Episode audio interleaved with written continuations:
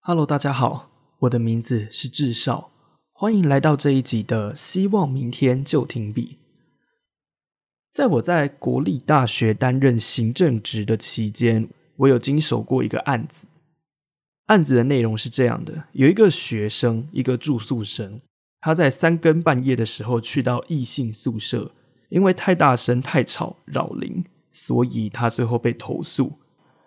按照校规判定。在三更半夜门禁时间去到异性宿舍被举报是会被退宿的。简单来讲，他会永远的失去在这个大学的住宿权利。当然，这件事情并不是学校说了就算。学校针对这件事情，他们有开设住宿委员会。简单来讲，就是从住宿生里面选出一些干部，让他们组成议会去审议像这方面大大小小的案子。一方面，当宿舍举报有人违规，是由纠察队去抓这些人。住宿委员会跟纠察队是一个相互制衡的关系。如果没有这个议会的话，那等于是纠察队他们想要怎么判就怎么判。于是案情发生了，被投诉的人他来自法律系，因为他不熟悉那个规定，当时也是因为疫情太无聊，才在三更半夜跟几个好朋友到异性宿舍。据他们的说法，他们只是在打桌游而已，他们并没有在做什么很诡异的事情，连监视器都可以很精准的看到当时走廊上的情况。我联络了他的家长，他的家长认为这件事情应该要从严处理。第一点是他本身就是学法律的，那他就不应该去忽视这些校内的规定。第二个是当时是疫情期间，无论如何都不应该群聚。对方的家长完全支持学校这方。希望学校可以按照规定从实办理。我以为这件事情应该可以很顺利的解决。虽然说可能议会评议的结果让这个学生感到很不悦，只要跟学生用心的说明，他应该可以理解，因为对方是一位有读过书的人。所以最后我把这个学生叫来约谈。首先我跟他说明，在他造成扰邻的当下，他就已经没有资格再去主张他的权利。再来，还有一点就是依据安全性还有秩序的问题，住宿区虽然没有强制门禁，但至少规定里面白纸黑字明文写着几点到几点，宿舍区就是不能够有异性出现，一切写得清清楚楚，对方也无法反驳。可最后，对方却回应我一句话，他说：“我知道我有错，我知道住宿委员会也已经开完会了，可是因为我不爽，所以我要去申诉。”我要去申诉委员会，希望他们可以把规定改变，让我免于被退宿的命运。一开始我心想，好吧，如果我苦口婆心跟你解释那么多，这最后是你的决定，那我也没有关系。如果他真的坚持要跑申诉手续的话，那等于是他会把学校的住宿委员会列为被告，那我必须也以住宿委员会的代表出席。简单来讲，就是他要告我。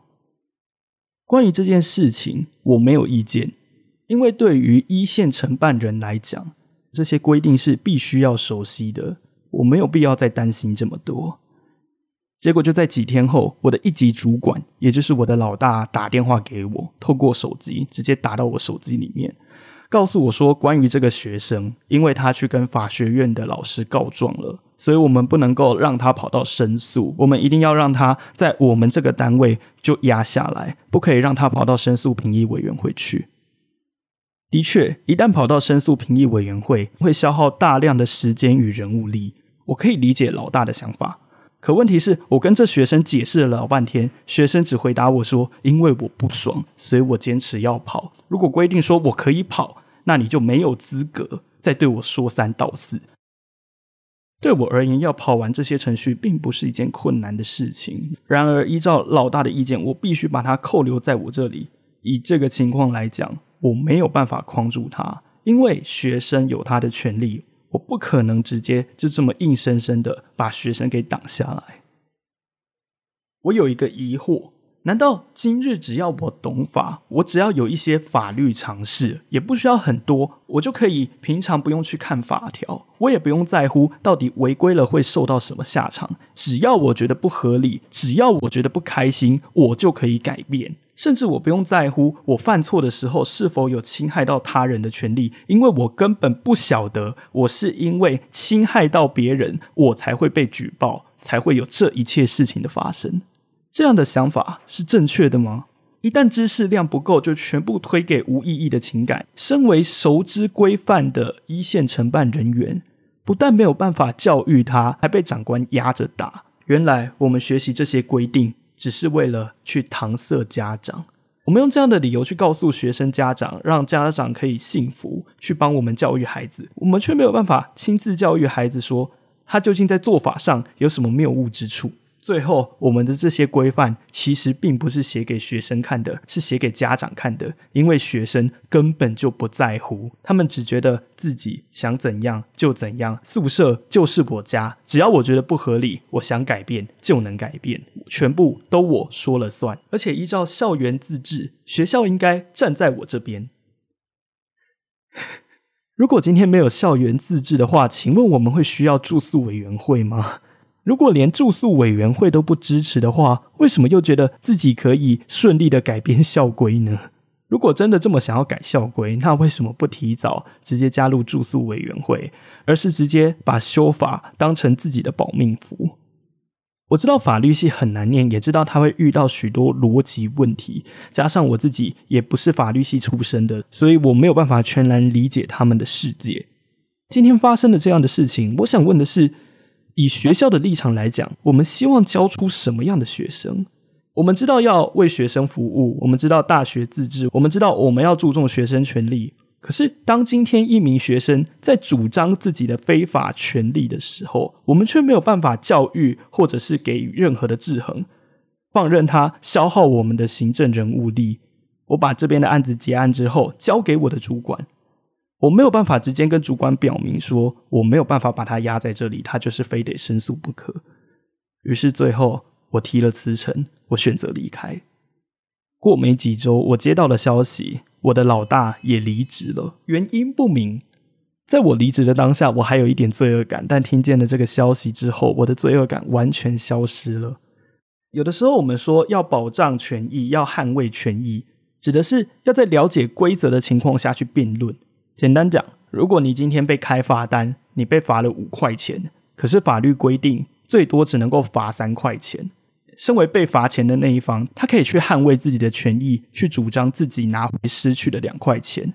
可是今日我发现，我所面临到的是他完全不愿意去了解规定，然后直接想用激烈的方法去改变这整个体制。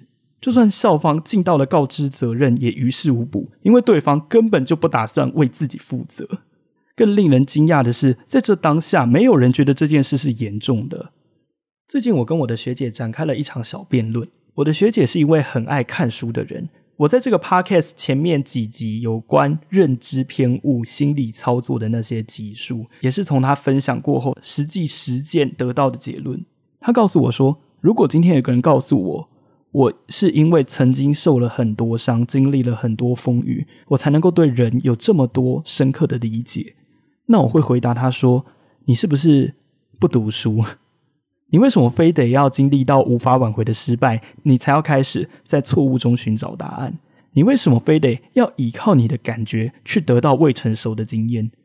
你为什么不愿意花时间去谦卑的理解？”他人辛辛苦苦研究出来的客观结论，你为什么不去做这些事情？最后变得越来越负面，还告诉我说我是因为经历了这些风雨，所以才变得如此见多识广呢？听到这句话当下，虽然我反对，甚至我有一点生气。对我而言，我是因着实践这位学姐所说的一切，我才得到了这些结论。我认为这没有不好，而且真的在这个资讯爆炸的时代，我们又怎么知道哪一些知识是我们所需要、对我们有益的？